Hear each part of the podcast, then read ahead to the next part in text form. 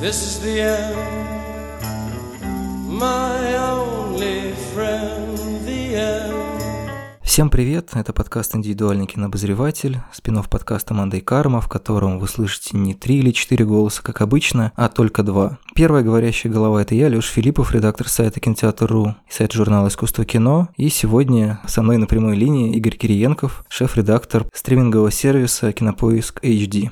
Всем привет. Сегодня мы постараемся залезть в голову Чарли Кауфману, который последнюю неделю, я думаю, залез в голову многих зрителей со своим новым фильмом «Думаю, как все закончить». Собственно, это экранизация книги с таким же названием, который написал Иэн Рейд. Прежде чем дать какие-то водные данные, чисто для тех, кто его не смотрел, хотя, честно говоря, не уверен, что можно прям как-то серьезно заспойлерить этот фильм, если даже рассказать, чем все закончится, но я предупреждаю, что у нас будут спойлеры. И второе, завязка фильма, она состоит в том, что девушка Люси в очень яркой одежде, красивом красном пальто, желтым шарфиком и в красном берете вместе со своим молодым человеком Джейком, с которым они встречаются несколько недель, она решает, что пусть будет 7, она не уверена, сколько именно, едут к его родителям. Ну и, собственно, эта поездка заканчивается для них обоих довольно неожиданно. Для нее она начинается с мысли, что она хочет со всем этим закончить, то есть расстаться с ним. Но, как написано в описании книги, в синопсисе, на самом деле поворотной точкой является то, что она в доме родителей Джейка видит фотографию, на которой кучерявая рыжая чада. Она спрашивает у нее, кто это, он говорит, это я. Она смотрит на фотографию и понимает, что это на самом деле она. Скажем так, вот такие ребусы вас встречают в этом фильме, и многие задаются вопросом, что же там произошло. Ну, для рассказчики я бы спросил, Игорь, у тебя были вообще какие-то трудности с пониманием этого фильма? Я буду максимально откровенен, да, я был вынужден прибегнуть к справочной литературе, я прочитал и разбор Кауфмана на IndieWire, и несколько рецензий. Наверное, это можно объяснить тем, что фильм, и я тут тоже сразу скажу, наверное, о своем отношении, мне показался скорее неудачным, я смотрел его в два присеста, потому что, ну, как-то меня все вот это настолько утянуло в какую-то липкую тоску, что я вынужден был прерваться и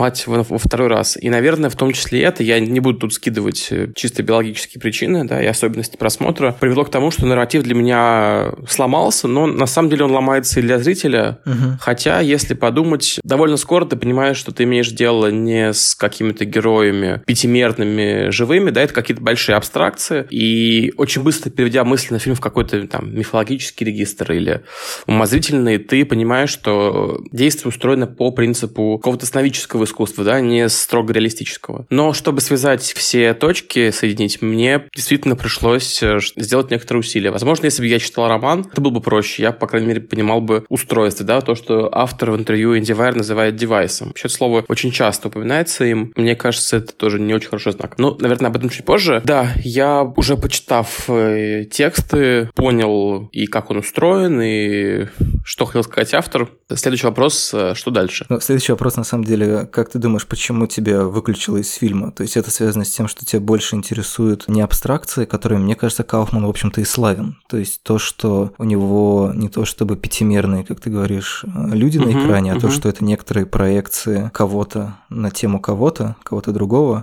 Это было довольно ожидаемо, и в этом смысле, на самом деле, нарративная разгадка, которую прям в лоб тебя разжевывают в романе, то есть там ты до какого-то момента вроде как не понимаешь, а в конце тебе прям... Но там есть такой рефрен, что вначале говорят про... спойлер сразу и к книге, и к фильму, про самоубийство уборщика. Ну, там не говорят сначала, что это уборщик, это очень-очень медленно нам дают эту информацию. Это как в «Старикам здесь не место». Там тоже было как бы несколько параллельных нарративов, и мы не можем понять, как они соотносятся друг с другом. А здесь вот есть эта история, что с ним вот что-то случилось, и в конце там тебе прям прямым текстом, несмотря на то, что повествование как бы ведется от лица главной героини, она сама в какой-то момент начинает э, объяснять, кто есть кто, как Мгм. они там все соотносятся друг с другом и в чьей голове и так далее. То есть те разжевывают Ну, максимально. Довольно ужасно, я бы сказал, если так. Я, к сожалению, книжку не читал, и поэтому тут могу э, пересказывать два авторитетных суждения. Во-первых, твое, которое в том числе изложено в статье с прекрасным названием. Ох, э, я помню, что там вторая часть как бы немножко переворачивает известное клише, статья, которая опубликована в искусстве кино. Ты про квантовую психику или про слова и слезы? Про психику. А, это, собственно, цитата из фильма. Квантовая психика, да, называется. А про слезы да, это цитаты из стихотворения, которые, к сожалению, герой так и не смог процитировать mm-hmm. внутри фильма. То есть твое чтение, которое говорит, ты сообщаешь о том, что экранизация единоутробная, да, там она отличается от того, что написал э, Ян Рейд, но при этом скорее соответствует ее духу. И я обсуждал этот фильм с Алексеем Поляриновым, который, можно сказать, один из пропагандистов Кауфмана сейчас mm-hmm. на новом витке в России, автор эссе про него, которое вошло в его книгу. Вот, имеет он некоторое отношение и к книжке «Муравейшество», которая тоже ожидается в скором будущем на русском языке. И вот он как раз считает, что текст романа гораздо убедительнее, консистентнее, игривее, чем то, что получился у Кауфмана. В частности, Леша критикует кауфманские диалоги, которые отличаются от э, Ян Рейдовских. Кауфман населяет текст важными для него и для его героев отсылками к Фостеру Уоллесу, к Гидебору. Угу. И если я ничего не путаю, если я правильно пересказываю, у Яна Рейда, условно говоря, этот поп-культурный пласт, он э, другой, если не вовсе отсутствует. Там его почти нет, там как-то очень мало отсылок. На скидку вспомнил, что вообще из неймдропинга, а мне кажется, угу. что как раз Кауфман не то, что зло, злоупотребляет неймдропингом, он в каком-то смысле посвящает фильм неймдропингу, потому что там очень плотно нам перечисляет. А, это же действительно э, буквально э, фильм, который начинается с чужой цитаты, когда Люси говорит, что как говорит Джейк, знаете, ну как бы обычно мы пытаемся таким образом угу. сказать, как говорит Гёте, и после этого идет, а там, как говорит Джейк, картина, обои, и, и то есть сразу плотность цитатности и отсылки к каким-то там поп-культурным или просто культурным явлениям, она зашкаливающая. Угу. Ну да, вот я возвращаюсь на полтора шага назад к твоему вопросу про то, от чего я, собственно, ждал. Тут есть два пути. Либо как-то мысленно переоценить для себя всего Кауфмана, да, посмотреть на него сейчас с какими-то уже другими глазами. Хотя мне, конечно, нравилась и адаптация, может быть, чуть меньше быть Джоном Малковичем. Я, в общем-то, с симпатией, без какого-то там зверского, зрелого переосмысления отношусь к вечному сиянию. Стараюсь, видимо, к нему особенно не возвращаться мысленно, чтобы не начать вот эту операцию сродни полин-кейловскому разбору фильма. И, может быть, Кауфман-то был таким, да, на самом деле, как бы скорее... Тоже очень странное слово, которое в связи с ним э, упоминается, формалист. Мне кажется, формализм — это совсем про другое. Вот формалисты редко имеют дело с абстракциями. Какие абстракции тревожат душу Содерберга или Финчера, да? Как раз-таки очень такие люди, которые укоренены в детальность, в бытовую составляющую мира. Мне кажется, это то, то чем занимается Кауфман, это не формализм, вот, а это некоторая тотальная экспликация своей головы головы, да, до размера фильма, и я почувствовал, что мне в этой голове как будто бы не очень интересно, да. Я оказался в пространстве, которое рассчитано на то, чтобы ты сделал скриншот. А, шутка про Брежнева, цитаты из Толстого, угу. цитаты из Вордсворта, а вот у Гёте. И тут, наверное, подключается уже другой аспект, о котором интересно подумать.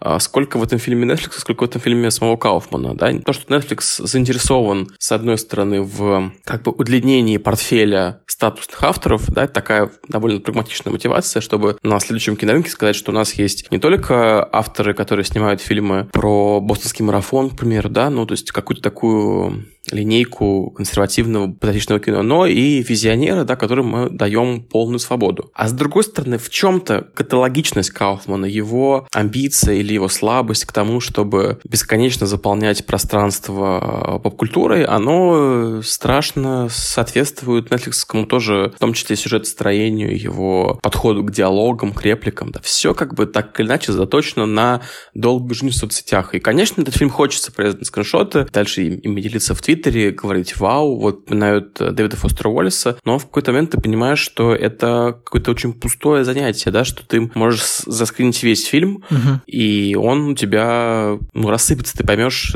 читу всего этого. Ну, вот моя версия, что я как раз интерпретирую фильм, если не брать сюжетный какой-то его костяк, на которой ставка как раз в книге, то мне кажется, что вот Кауфман – это действительно фильм человека, уставшего от своей головы. То есть Netflix дал ему определенную свободу, мы получаем такого Кауфмана в Кубе. А, ну, угу. есть же вот это не очень, по-моему, остроумное сравнение, типа кто кого заборит, Кауфман с «Думать, как все закончить» или Нолан с «Доводом». И вот что вот это действительно, как я понимаю, и Нолан в «Доводе» – это такой Нолан в Кубе, который абсолютно использует все приемы, которые он когда-либо использовал, пытается ну, создать самый Нолановский фильм из всех, которые он когда-либо создавал сказал. Так как это на уровне догадки, я, к сожалению, пока не смотрел довод, но мне кажется, это угу. примечательно, что вот как будто какой-то пиковый момент сейчас, и авторы, у которых есть какой-то... А, кстати, еще Снайдер же готовит нам Снайдер Кат. Судя по всему, самый Снайдер-катовский фильм э, фильмографии Снайдера. Вот это вот ощущение, что авторы в таком художественном представлении узколобом или даже вульгарные авторы, как есть такой термин по отношению к Майклу Бэю, но, наверное, к Снайдеру он в меньшей степени относится, а что вот как будто где-то на пороге какого-то конца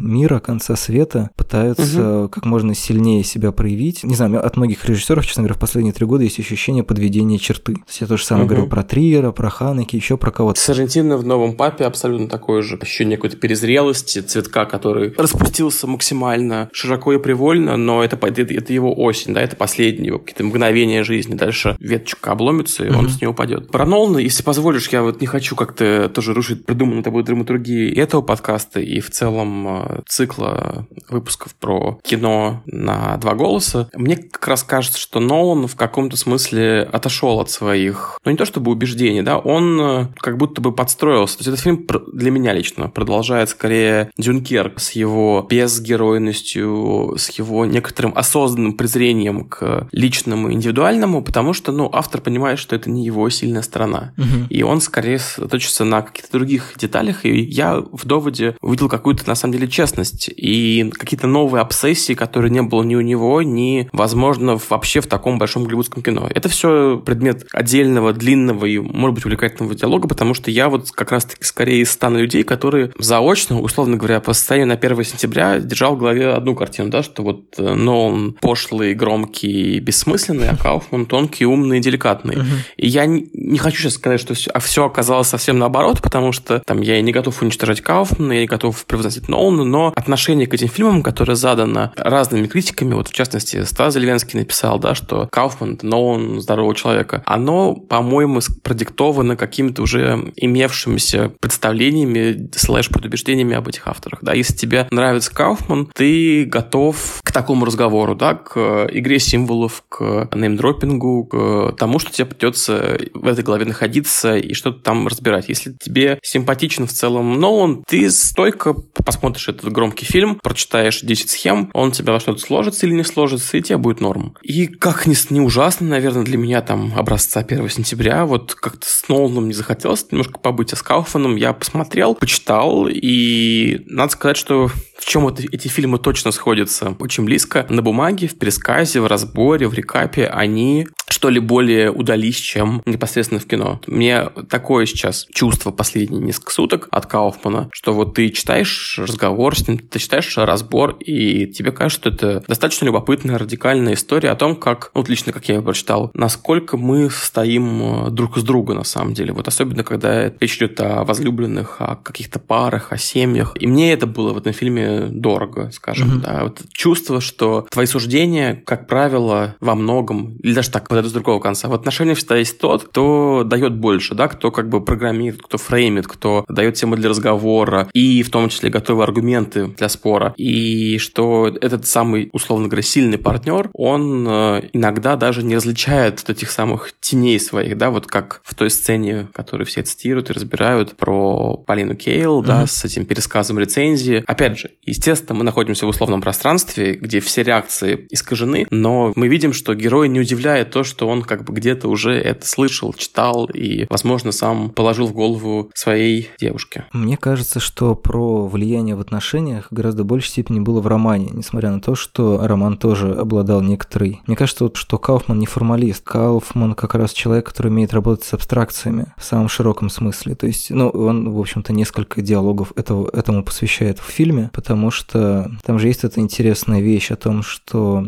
если мы передаем настроение через пейзаж, если пейзаж содержит или окрашивается в наше какое-то настроение, то в нем не нужна никакая фигура, потому что в пейзаже фигура всегда есть, фигура наблюдателя, то есть если этот пейзаж написан, и мы э, как-то с ним соприкасаемся, сопереживаем, происходящему, испытываем эмоции, похожие на то, что там изображено, то мы как бы являемся той фигурой, которая уже включена в этот пейзаж. Ну, там были еще, на самом деле, разные другие детали, потому что, конечно, примечательно, что Кауфман выморал практически все описания отношений, которые хотя бы чуть-чуть близко подходили к чему-то человеческому. В романе это тоже как-то очень опасно обрывало. Угу. Где-то в районе, где начинается настоящая близость, там есть такое странное описание почти секса, но оно такое очень э, расплывчатое, там факти- фактически ничего такого нет, то есть ни телесной никакой, там как раз этого человеческого нету. Не в смысле, что человеческое это обязательно связано с сексом или с телом или так далее, но имею в виду вот это какое-то ощущение друг друга там нету. Там есть именно размышления о том, типа я подумал, что подумала она, что думаю я. Ну, вот мне кажется, что Кауфман немножко работает с этим, но он переводит это в вот такой более матричный, что ли, план, и он берет еще шире. Не только люди в отношениях, а вообще, ну, типа, чем наполнена наша голова, условно говоря. Всем очень нравится эта сцена с Полин Кейл. Я предлагаю, вот в паблике был вопрос, что мы думаем про Полин Кейл, тоже про это поговорить. Но мне кажется, что это самый показательный момент. При том, что, наверное, людям, которые не пишут про кино, эта сцена не кажется такой важной. Мне поэтому кажется, что критиков особенно так цепляет. Они думают, так, наверное, у Кауфмана что-то там с критиками. Он, наверное, внимательно их читает, он, наверное, боится, как они могут повлиять на понимание его фильма людьми, которые сначала прочтут текст, потом посмотрят. Но мне кажется, что дело не в этом, просто это очень показательный момент, когда у тебя есть загадка. Ты вот сам в самом начале говорил о том, что у тебя как-то не сложилось, и ты полез читать, что говорит этот, что пишет тот и так далее. Как раз, когда мы получаем ответ, мы его немножко присваиваем. Если он нам нравится, нам кажется, что это классная интерпретация, мы ее присваиваем. У стендап-комика Димы Гаврилова есть смешной бит про то, что у меня нет своего мнения, если вдруг есть какой-то вопрос, я иду к кому-то, задаю его, мне говорят, если мне нравится ответ, то это становится моим мнением. Вот примерно такую логику, только очень серьезно показывает Кауфман. Точно так же он там по поводу цвета он вычитал и Гёте, ну, и так далее. То есть, по сути, один из главных вопросов, а есть ли Джейк? Или, там, или есть уборщик, если мы предполагаем, что на самом деле его зовут uh-huh. не Джейк, а Джейк – это некоторая его проекция себя в прошлом, у которой все могло сложиться иначе. Кто он такой, из чего он состоит? Ну, то есть, очевидно, что есть тема с тем, что он в детстве видел какую-то счастливую семью, там, своих родителей, ну, или умеренно счастливую, там же не случайно вспоминает Толстого. А, и он, соответственно, думал, что да, человек – это парное животное, я тоже должен найти себе пару, и тогда мне будет гораздо легче,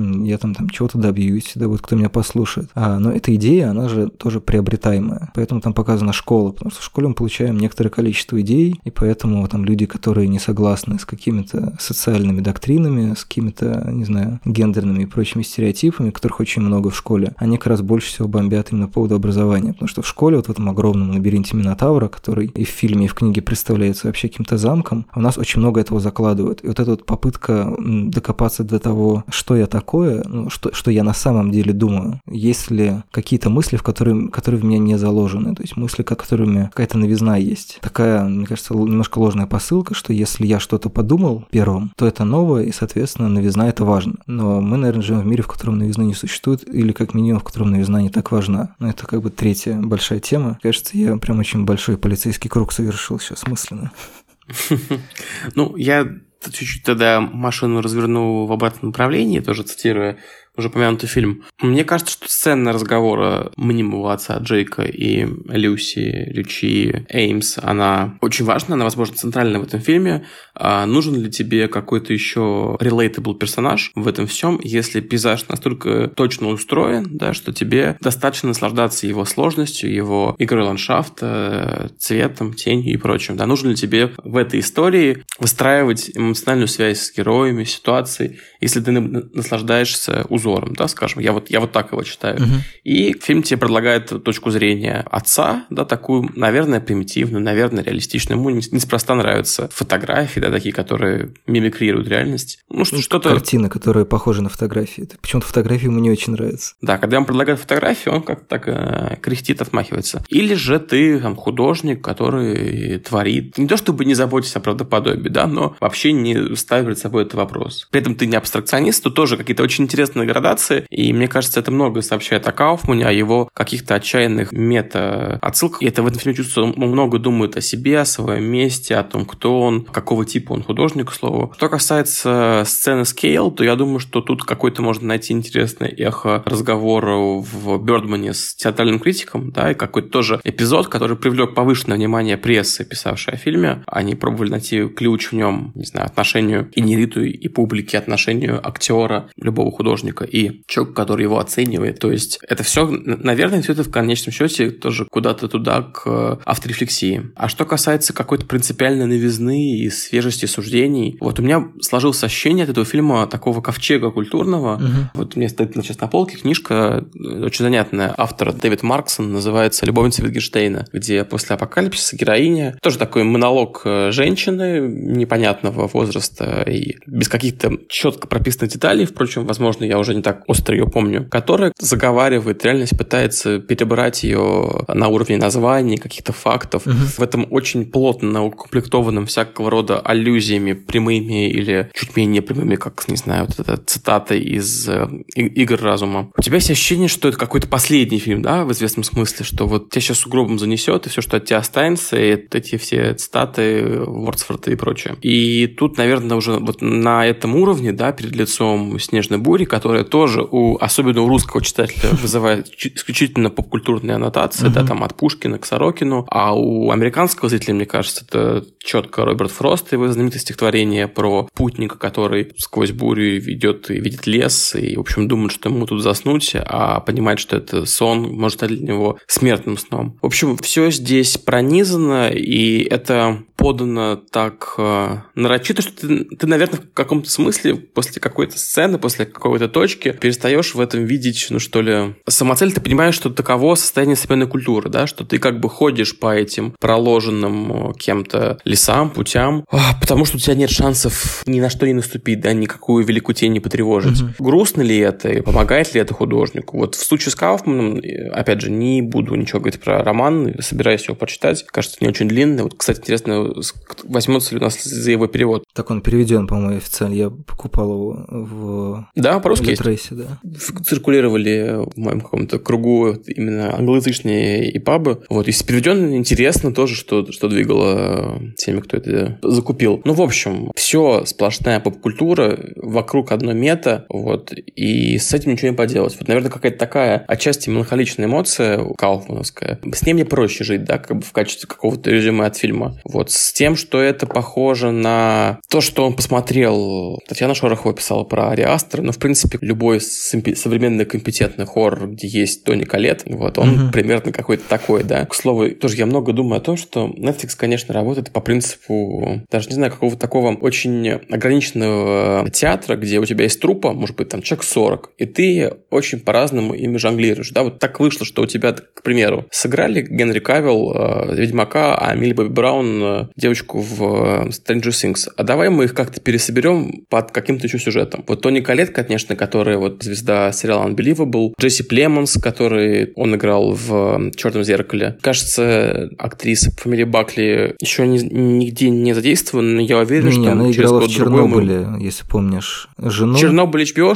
я к тому, что внутри, а, внутри, внутри э, Netflix верса, да, как бы я ее не, не помню или не видел, но есть ощущение, что их тоже пересоберут. Так, короче, тоже это меня немножечко, наверное, в этом фильме интриговало заочно. Я думал, что Netflix немножечко обуздает кауфмановскую метаинтенцию, да, и предложит ей какую-то очень строгую жанровую рамку. И до какого-то момента фильм ей следовал. Потом он э, на эти условности и конвенции плюнул, что, наверное, с одной стороны вызывает уважение, а с другой стороны, ну, достаточно дискомфортно для зрителя, как мне кажется. Не то, чтобы автор должен думать о том, чтобы зрителю было комфортно, ни в коем случае, но вот тоже тут мы переходим на язык личной биологии, физиологии и прочего. Я почувствовал, что я еду с ними, э, что я еду с ними очень долго уже, что на мою просьбу немножечко опустить форточку и перестать говорить про мюзиклы никто не откликается.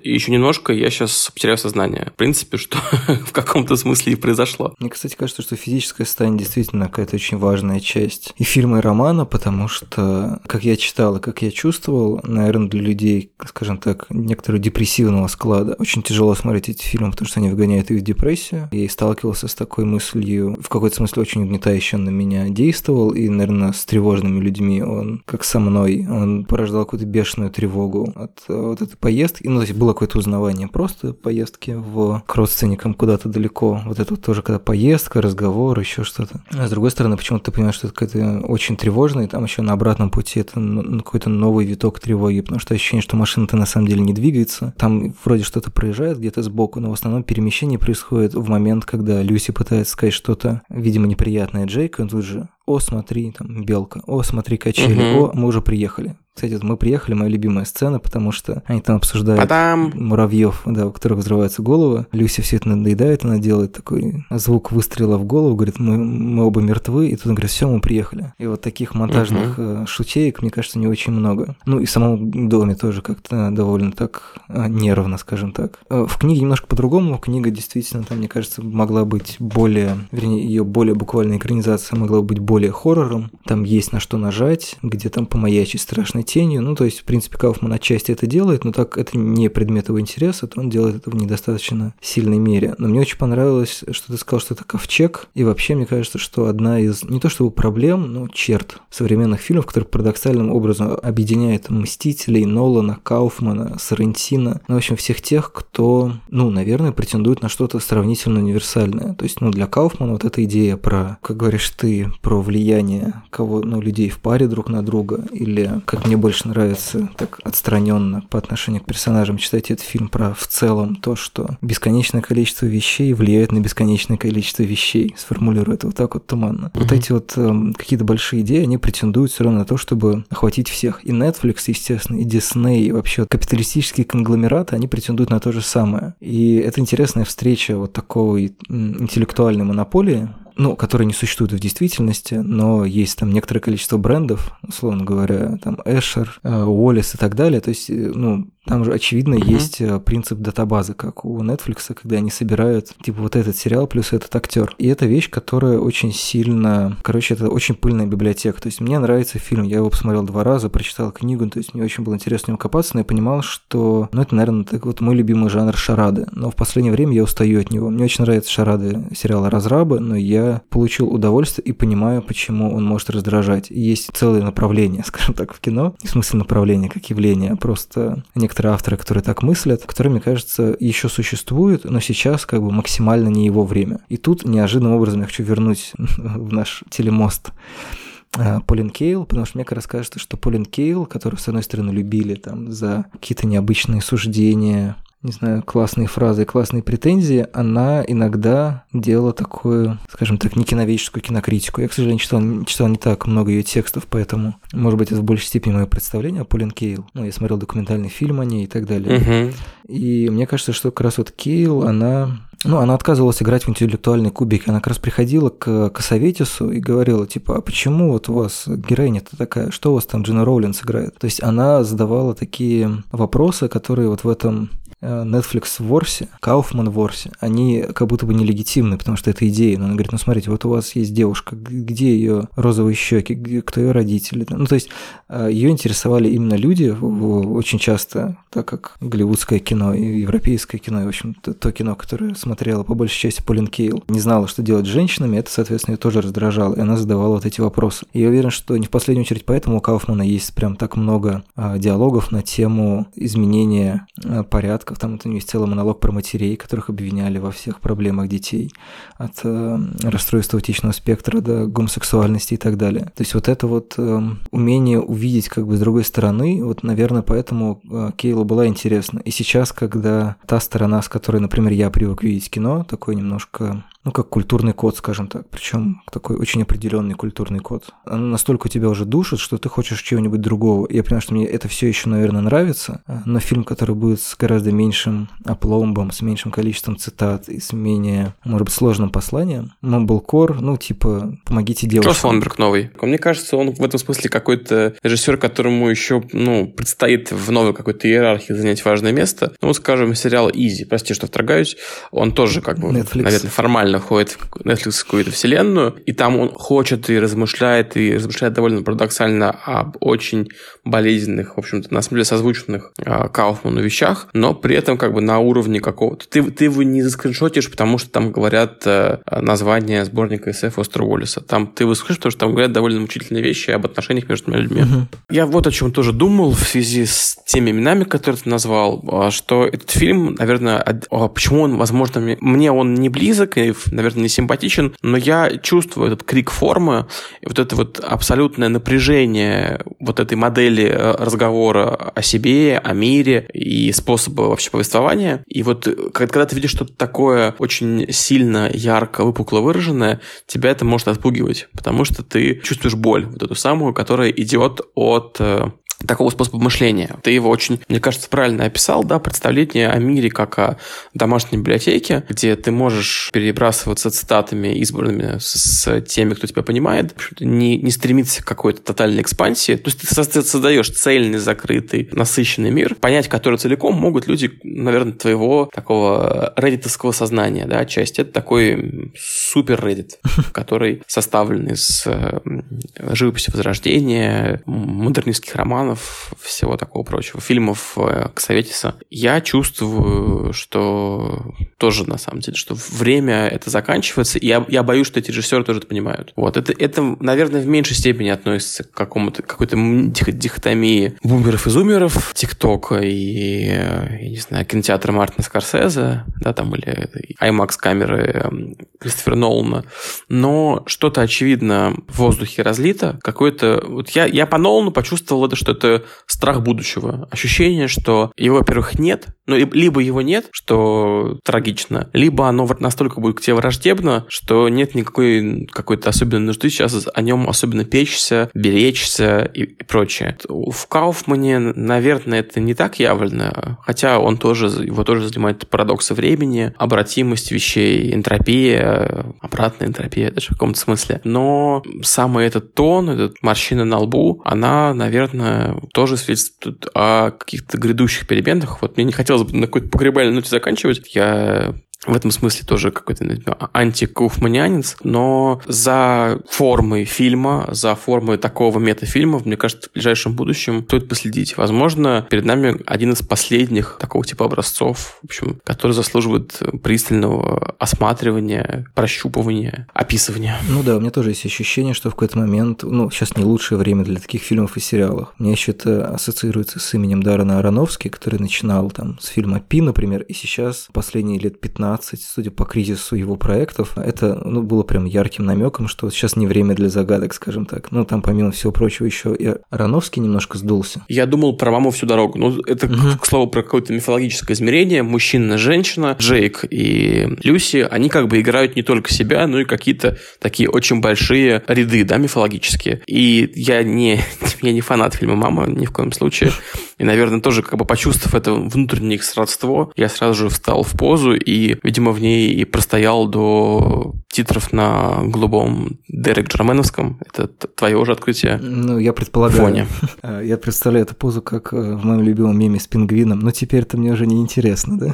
Да, теперь мне уже не хочется, действительно. То есть, э, при том, что вот тоже это какой-то... У нас получается очень личный подкаст, при том, что, наверное, ну, я люблю и модернистские, и постмодернистские игры, мне ценны эти э, фокусы, эти цитаты, но, наверное, в каком-то таком концентрированном виде, да, вот в, и, в, и в эту конкретную информационную эпоху, ты чувствуешь, что что-то идет не так, что пора с этим кончать, да, я, мы тоже в этом подкасте как-то будем апеллировать к названию. Да, но ну, на самом деле уже пора кончать. Не поверишь, а, оно прекрасное. Вообще в книжке очень важно правильно назвать. Вот эта книжка, этот фильм э, великолепно называются. Угу. Что происходит после титров, которые написаны очень-очень маленьким шрифтом. Вот я смотрел на телевизоре дома, и, честно скажу, я ну, мало что вот различал, когда шли титры в конце и в начале. Что бы это значило? Или это у меня так настройки? Но они же крошечные, вот реально. Да, там есть как будто какое-то издевательство над тем, что вам абсолютно не важно, кто это сделал. Может быть, кстати, это связано с тем, что таким образом Кауфман как будто бы пытается вывести авторитеты из поля зрения. То есть то, что вот если бы это ну, да, фильм и... Чарли Кауфман, такие, ага, Кауфман говорит это, там оператор такой-то. То есть мы это все равно узнаем. На самом деле это немножко такое позерство выводить титры, делать их такими едва, едва различимыми, как надпись не прислоняться на замороженном окне, но концептуально, опять же, красиво. Да, и, и А с маленькой буквы тоже какое-то вот в этом есть, мне кажется, важное послание, умоление этого я, вот этого сознания. Хотя, ну как, можно сказать, что этот фильм играет, ну, этот фильм описывает маленького, ничтожного, бездарного человека. Этот человек придумал какую-то огромную длинную фантазию, которая вышла из-под контроля в какой-то момент, очевидно. Вот. Ну, не каждому это дано выдумать, э, выдумать эту ночнушку с домашним пюре, собаку, у которой кожа тоже, кажется, тинитус, она так головой трясет. Да, кстати, он там же говорил о том, что даже самые ужасные сценарии, которые не должны быть написаны, продолжают жить в голове. Собственно, перед тем, как они приехали, они говорят об этом. Ну вот, наверное, время нам думать о том, как закончить это. И вот первый и вопрос, который задавали слушатели, как раз про финал. Как мы понимаем, э, чем все закончилось. Я могу быстро высказать свою версию, если, Игорь, у тебя есть какая-то... Ну, только вычитанная. Как бы я не буду лукавить, не буду оригинальничать. Давай ты. Короче, если буквально брать финал про сугроб, это редкая, кстати, на мой взгляд, статная игра в фильме, которая действительно может помочь понять сюжет. Потому что вначале, если помните, э, когда уборщик едет на работу, он слушает по радио, там цитируют пророка Исаю. Он там говорит о том, что если багряны грехи ваши, то я их обелю как снег. И вот следующий кадр. Джейк едет в машине, и там снежный буран вокруг них. То есть есть некоторый намек на то, что здесь что-то греховное творится. Для этого, наверное, полезнее читать книгу, но в целом это легко понять из видеоряда фильма, когда вот пожилой уборщик уже идет за свиньей в свой кабинет, потом он до этого он сидел в машине, потом вот машина показана занесенная снегом. Если мы рассматриваем снег как некоторые бывшие грехи, то очевидно, что самый, ну или один из самых страшных грехов – это самоубийство. Это буквально проговаривается в романе, в фильме это вот так вот замаскировано. Что доводит Джейка, уборщика, до такого состояния, это то, что он провел э, неудачную, скажем так, неудачную, неуспешную одинокую жизнь. У него была ситуация, вот, которую трижды на разный лад описывают в фильме, как он познакомился с э, Люси, но на самом деле он с ней не познакомился. И, соответственно, это все остальное – это его фантазия о том, как бы они могли там, вот если бы он познакомился, а не побоялся дать ей бумажку с телефоном. И самое забавное, что, мне кажется, если делать какой-то такой наворот, можно еще на самом деле посмотреть на этот сюжет с точки зрения того, как Люси видит будущее Джейка и после расставания. Потому что не случайно так очень долго описывает, что она хочет с ним покончить. И что же ее останавливает? Это по большому счету, наверное, останавливает это представление об одиночестве и как оно принимает форму человека. Вот уборщик — это абсолютно форма одиночества. Одиночество, которое смотрит фильмы, прости господи, Роберта Земекиса. Одиночество, которое вспоминает, как дядюшка Бунми не случившейся жизни. Одиночество, которое только может жвачки отдирать от э, стульев. То есть очевидно, что Кауфмана, конечно, тема одиночества тоже очень сильно тревожит. Мне, кстати, фрагмент Земекиса очень понравился. Вот это как он э, разнимает эту механику ромкома, да, вот этого жанра. В каком-то смысле это ирония, прокинутая на себя, да, на автора одного из самых э, романтичных фильмов в истории. Mm-hmm сцены, где он кричит, что вот, на самом деле она не любит, у нее есть другие мечты, есть позывы. И этот герой пять лет назад его выставляют из э, этого дайнера. Достаточно, мне показалось, смешной. Но самое смешное, конечно, что Земекис указан в качестве автора этого фильма. Это почти как режиссер, э, вот этот мем, режиссер ОАД. Да, да, на уровне шрифта, как бы расположение имени внутри, это, это прям вот действительно какой-то потенциальный новый мем. Посмотрим, что там Netflix с этим сделает. Но кажется, Земекис не против в этом фильме был оказаться. Я тоже прочитал написал в том самом материале. Кауфман с ним связался, получил высочайшее согласие. С Роном Ховардом они не общаются. Я думаю, что и не будут больше. А, ну да. Даже если такие были позывы с чьей бы ни был стороны. Я, честно говоря, думал, что мы сейчас закончим на хорошей ноте, что вот с Ромкомом и Замекисом-то у Кауфмана удалось, но тут мы вспомнили Ховарда. Ну, давай все равно закончим на этом. Пусть будет э, ложка дегтя в нашей бочке дегтя и меда. Спасибо, пока-пока. Спасибо, пока.